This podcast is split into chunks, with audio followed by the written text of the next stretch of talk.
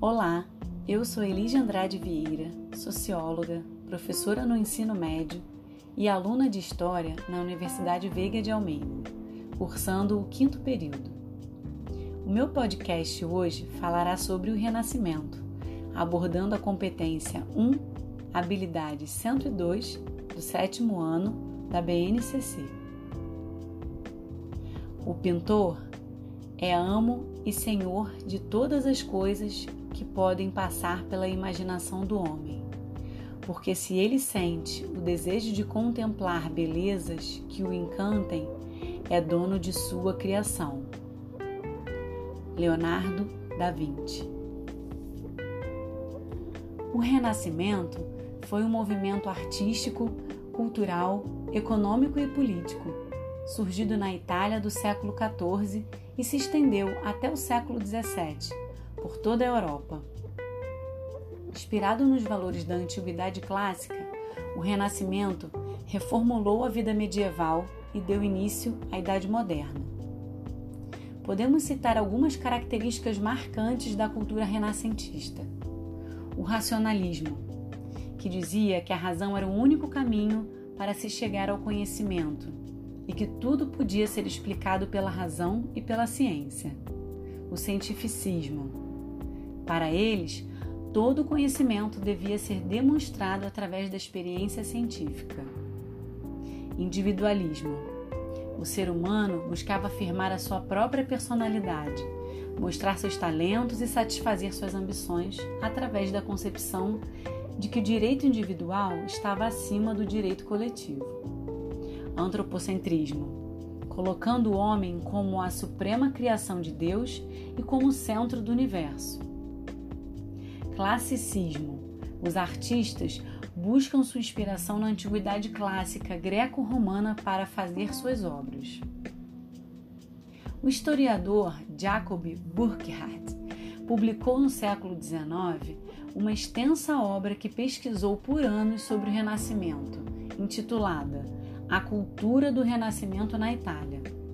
O, o autor via o Renascimento italiano como o conjunto no qual a arte e a cultura dariam uniformidade para determinado período histórico, transmitindo o que seria de mais verdadeiro e espontâneo dentro dessa vivência. Para Burckhardt, a individualidade nasceria de uma transição entre o coletivo medieval e a capacidade do individualismo no Renascimento, que pela primeira vez na Itália, esse véu é descoberto despertando ali uma contemplação e a plenitude de seus poderes subjetivos. O homem torna-se um indivíduo espiritual e se reconhece como tal, disse Buckhart. Na visão do historiador, o Renascimento italiano rompeu com a cultura medieval e retornou seus olhos para trás, em direção à cultura clássica greco-romana. Buckhart recebeu inúmeras críticas sobre sua teoria sobre o Renascimento italiano, mas uma das principais foi sobre o eixo de seu trabalho de que haveria uma unidade cultural em determinado período histórico. A obra demonstra que o Renascimento italiano foi um movimento coeso, dando continuidade à cultura, pois ele acreditava que essa continuidade, de certa forma, harmônica mantinham as ordens e regras vigentes em tal sociedade.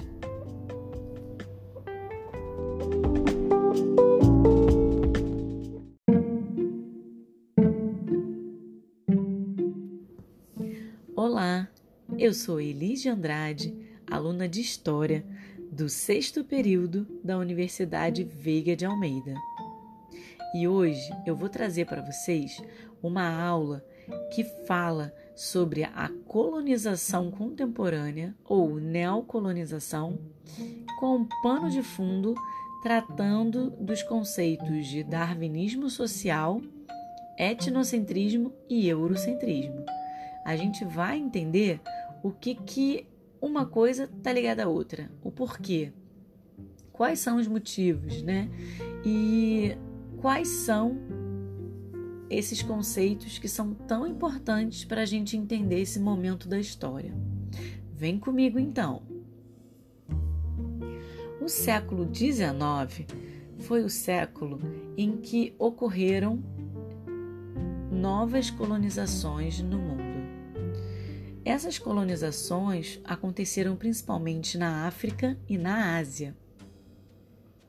E elas se deram por motivos de que os países europeus, principalmente, estavam em pleno desenvolvimento com a Revolução Industrial e precisava de matéria-prima para continuar essa produção, para expandir essa produção.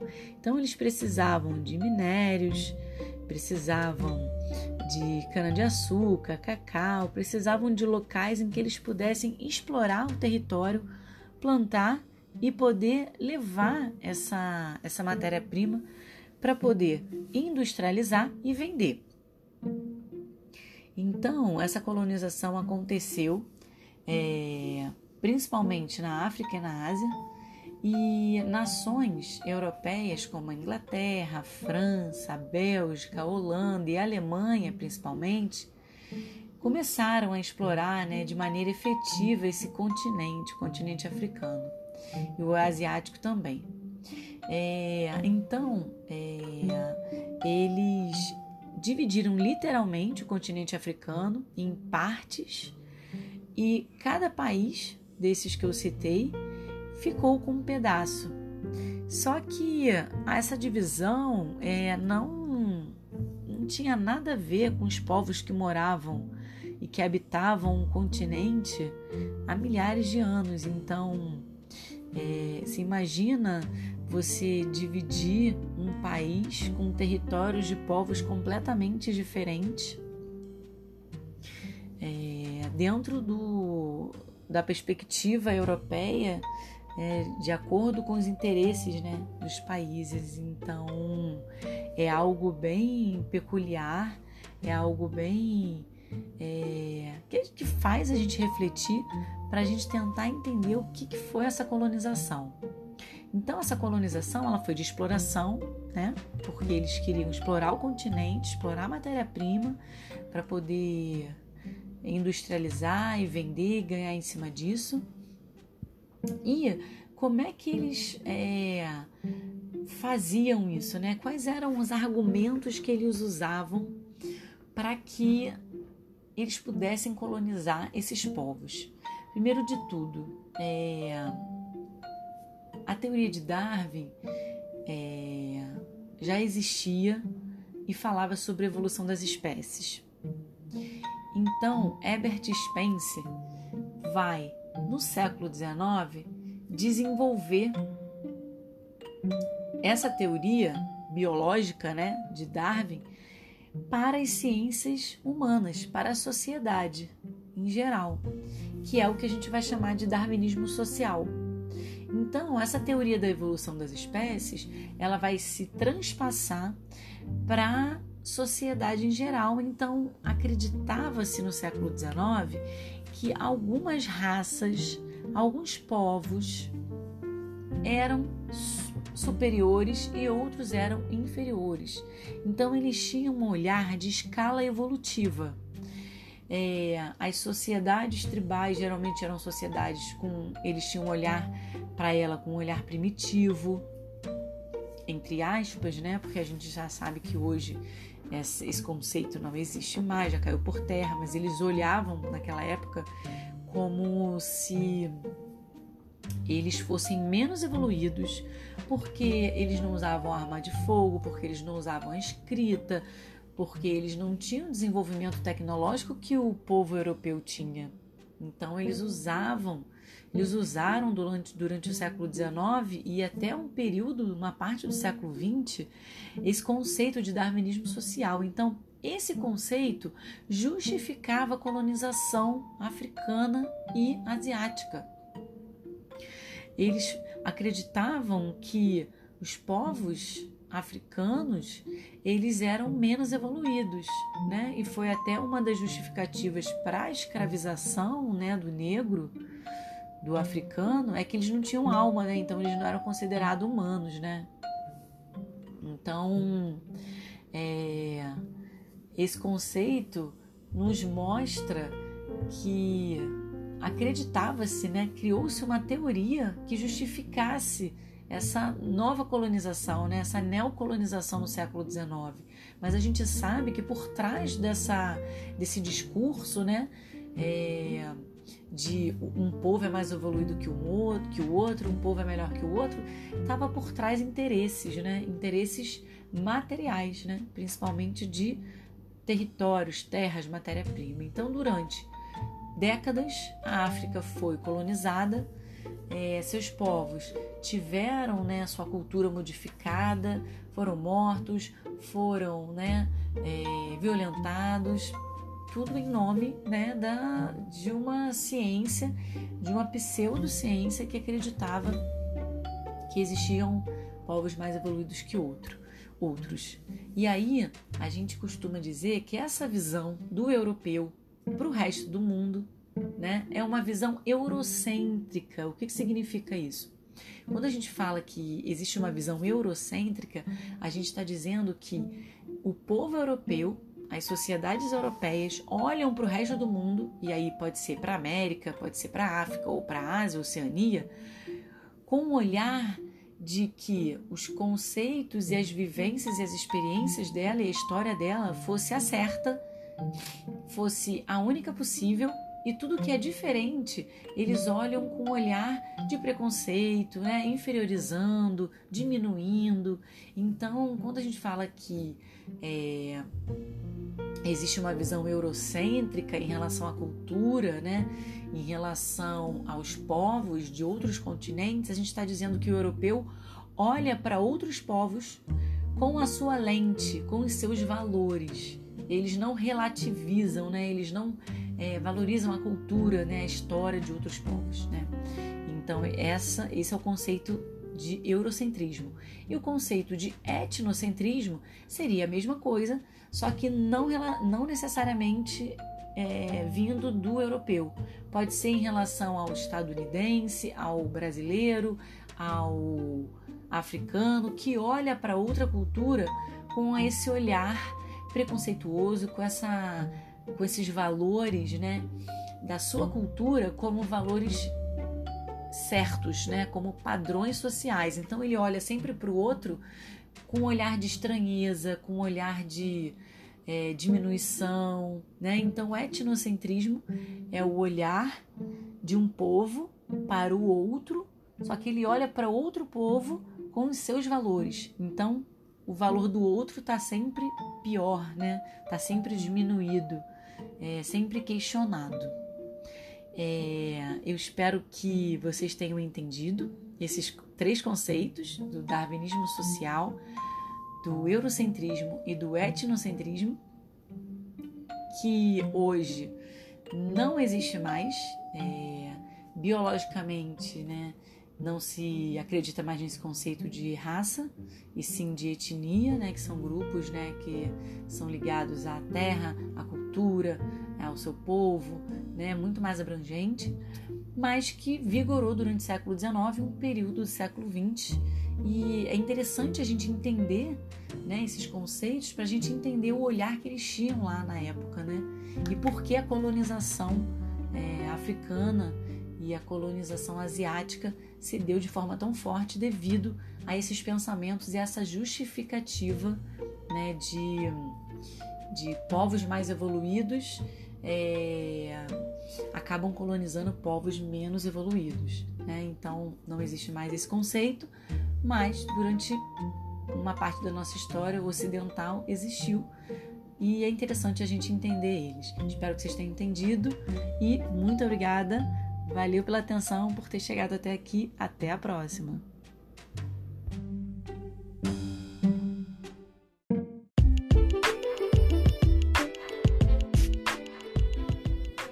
Olá, eu sou Elise Andrade, aluna de História do sexto período da Universidade Veiga de Almeida. E hoje eu tratarei do tema da formação do Estado Nacional irei falar sobre o contexto histórico desse acontecimento, quais as características e quais as consequências, quais as implicações da formação do Estado Nacional na sociedade europeia ocidental. Vem comigo para aprender mais um pouco de história. Então, para a gente começar a entender o que foi a formação dos estados nacionais, a gente precisa entender do contexto anterior. O que estava acontecendo ali na Europa na Idade Média, principalmente no final da Idade Média. Uh, o sistema feudal era um sistema vigente na época, um sistema social, econômico, político, em que vários feudos viviam próximos aos outros, trocavam cultura, moedas, experiências, mercadorias. E com as mudanças que foram acontecendo ao longo das décadas e dos séculos, essa sociedade feudal começou a entrar em crise, porque uma sociedade burguesa, uma sociedade em que os comerciantes, os pequenos comerciantes começaram a ascender e ganhar importância, começou a exigir algumas mudanças nessa sociedade. Então, o sistema feudal começou a entrar em crise e o sistema capitalista comercial começou a surgir de forma lenta, devagar. É bom a gente ter em mente que nenhuma transformação social acontece do dia para a noite.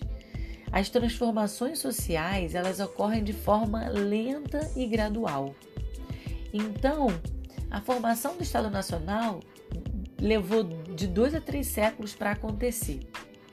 É bom que a gente tenha isso em mente para conseguir entender por que, que essa formação é, esses estados nacionais não se formam todos de uma vez. Né? Existem estados nacionais que vão se formar primeiro, outros mais tardiamente, porque tudo depende da história, da experiência, de como isso aconteceu e do momento em que aquele feudo está vivendo, né? Quais são é, as questões que cada feudo vivencia. Então, vamos lá prestar atenção nas características do momento, tá? O comércio começa a ganhar força, né? Como eu já tinha citado, os burgueses começam a ganhar importância, né? Começam a desenvolver o comércio, que antes era um pequeno comércio, ele começa a se expandir. Então os feudos começam a trocar entre si, né? Começam a se comercializar entre si. As cidades começam a ganhar importância novamente. Então as cidades começam a ter mais pessoas, o comércio começa a florescer e as cidades começam a ganhar aquela estrutura né, maior para receber as pessoas. E o burguês vai começar a ganhar mais importância, mais voz, vai ter mais é, notoriedade. Então, a partir do século XIV, a gente pode dizer que houve a formação dos primeiros estados nacionais. Justamente com a crise do sistema feudal. Então, começaram a ocorrer revoltas sociais dos camponeses, juntamente com a evolução do comércio na Europa. A burguesia começa a exigir garantias, participação política, econômica e social. Então, dessa maneira, ela vai exigir também, ela vai fazer com que haja a existência de um governo mais estável, né? Com a centralização de alguns serviços, moedas. Então, é... isso tudo vai é, ser importante para que aconteça essa formação dos estados nacionais. Então, gente, como eu já citei, o Estado Nacional, ou a gente pode chamar de Estado Moderno, ele vai ser fruto de um processo de cerca de três séculos. Ele não vai acontecer de um dia para o outro, né? E a primeira fase dele é o absolutismo monárquico, que é justamente uma monarquia absoluta, um rei que define todas as regras, um rei que não tem nenhuma influência é, do povo ou do parlamento, né? Ainda não existia esse conceito né, de governo na época. Então era um rei que reinava absoluto, tá?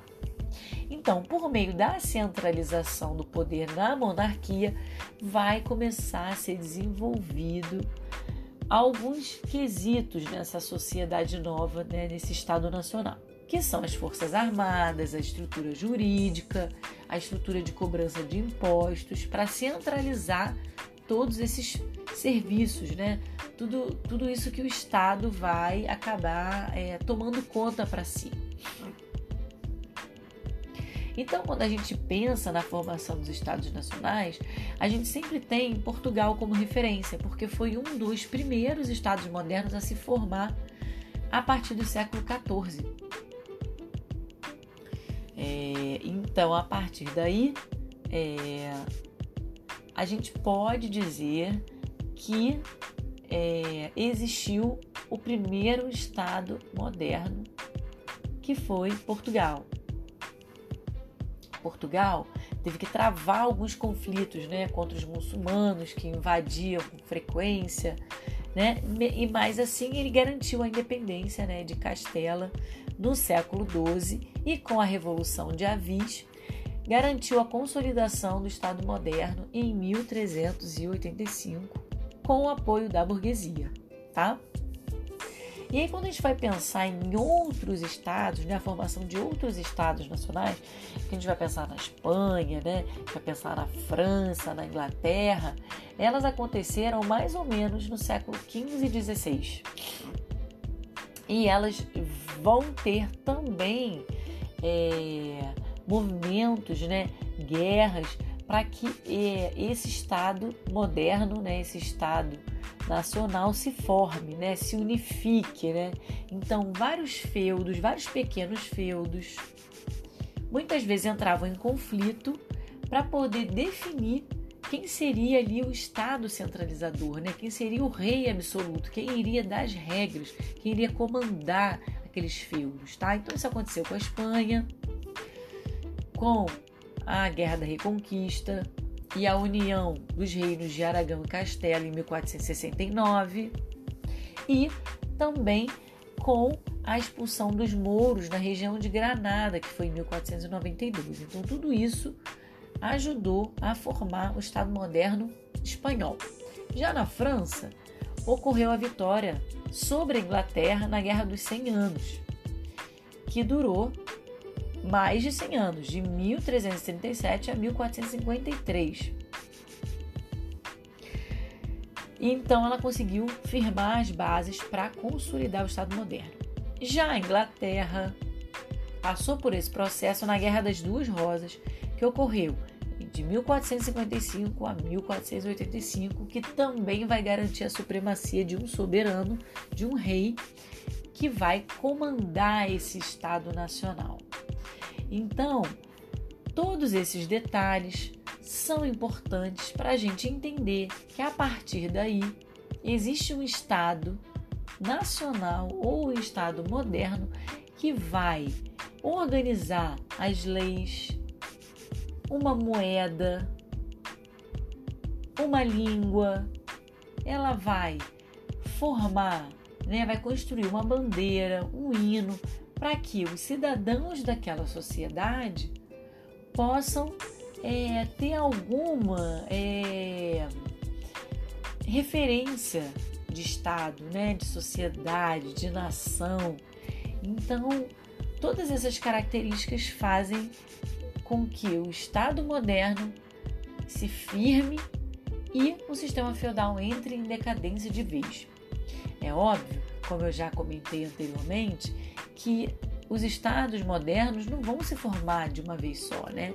Existem estados modernos que vão demorar um pouco mais, como é o caso da Itália e da Alemanha, que vão se formar tardiamente no século 18 e 19, mas por questões internas, né? Eles estavam é, com é, guerras civis, questões internas entre os feudos, para que se unificasse e se tornasse um Estado moderno. Como isso só aconteceu mais tarde, esse Estado moderno, né, esse Estado nacional, vai se formar mais tarde também. Espero que tenha ficado claro. É, muito obrigada por ter chegado até aqui e me despeço de vocês. Até a próxima. Bye, bye.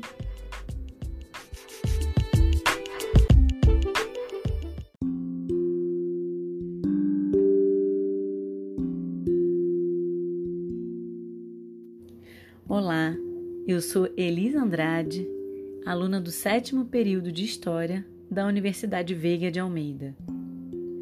Hoje eu vou falar sobre um pensador muito importante para a América do Sul, para o desenvolvimento do pensamento da América do Sul, que é Eduardo Galeano.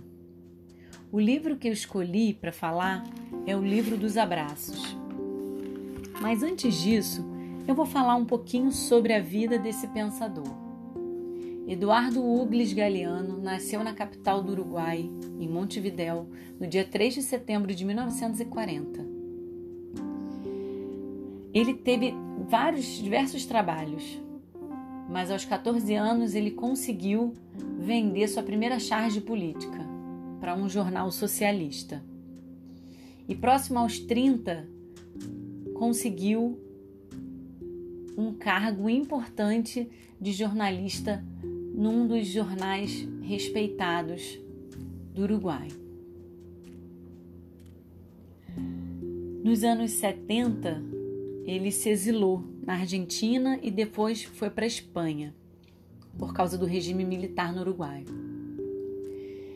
Ele teve grande importância por lançar um livro chamado As Veias Abertas da América Latina, que influenciou diversos pensadores de esquerda daqui do nosso continente. Com um olhar sincero, honesto, um olhar diferenciado sobre quem somos, sobre, os nossos, sobre o nosso povo, sobre a nossa história, sobre a nossa colonização, sem romantizar. Então, ele foi um pensador muito importante, ainda é muito importante falecido em 2015, não deixa de ter seus, seu pensamento, seus livros divulgados e sempre é, renomados, sempre é, aclamado, ganhando diversos prêmios, principalmente na área da literatura. Galeano é escritor e jornalista. Ele não é historiador, mas ele escreve com tamanha criatividade e com tamanha clareza que essa literatura se aproxima de uma forma espetacular da história, somando a tudo que a gente vem produzindo historicamente como ciência. Então, mesmo ele não sendo historiador, é de tamanha importância para a nossa história. Sobre o livro, o livro dos abraços, ele foi publicado a primeira vez em 1989. E a gente pode dizer que esse livro ele é uma coxa de retalhos, no bom sentido, porque ele contém diversas histórias. E as histórias são contos e crônicas muito simples, muito leves, mas eles carregam valores muito importantes, valores grandes que conforme a gente vai lendo, elas de certa forma parecem estar conectadas. Eduardo Galeano gostava muito de conversar com as pessoas. Ele conversava e de vez em quando anotava no seu caderninho as histórias mais interessantes que mais chamavam a atenção. E através dessa forma ele consegue lançar livros com as crônicas e com contos com detalhes tão precisos, porque ele anotava os detalhes de cada conversa. Então, Galeano leva a gente com as suas narrativas viajando pelos cantos da América, mas também um pouco da Europa, quando esteve exilado na década de 70 na Espanha. É, Galeano proporciona uma memória coletiva e ao mesmo tempo pessoal com esses contos. E a narrativa é calma, você lê e se delicia e ao mesmo tempo sente algo poderoso, algo importante que toca e nos faz refletir sobre as questões sociais. Eu separei um conto que eu achei muito interessante, que é chamado O Mundo. Começa assim. Um homem da aldeia de Neguá, no litoral da Colômbia, conseguiu subir aos céus. Quando voltou, contou. Diz que tinha contemplado, lá do alto, a vida humana. E diz que somos um mar de fogueirinhas. O mundo é isso, revelou. Um montão de gente, um mar de fogueirinhas. Cada pessoa brilha com luz própria, entre todas as outras. Não existem duas fogueirinhas iguais. Existem fogueiras grandes e fogueiras pequenas e fogueiras de todas as cores. Existe gente de fogo sereno que nem percebe o vento e gente de fogo louco que enche o ar de chispas. Alguns fogos, fogos bobos, não alumiam nem queimam, mas outros incendeiam a vida com tamanha vontade que é impossível olhar para eles sem pestanejar, e quem chegar perto pega fogo. Obrigada pela atenção.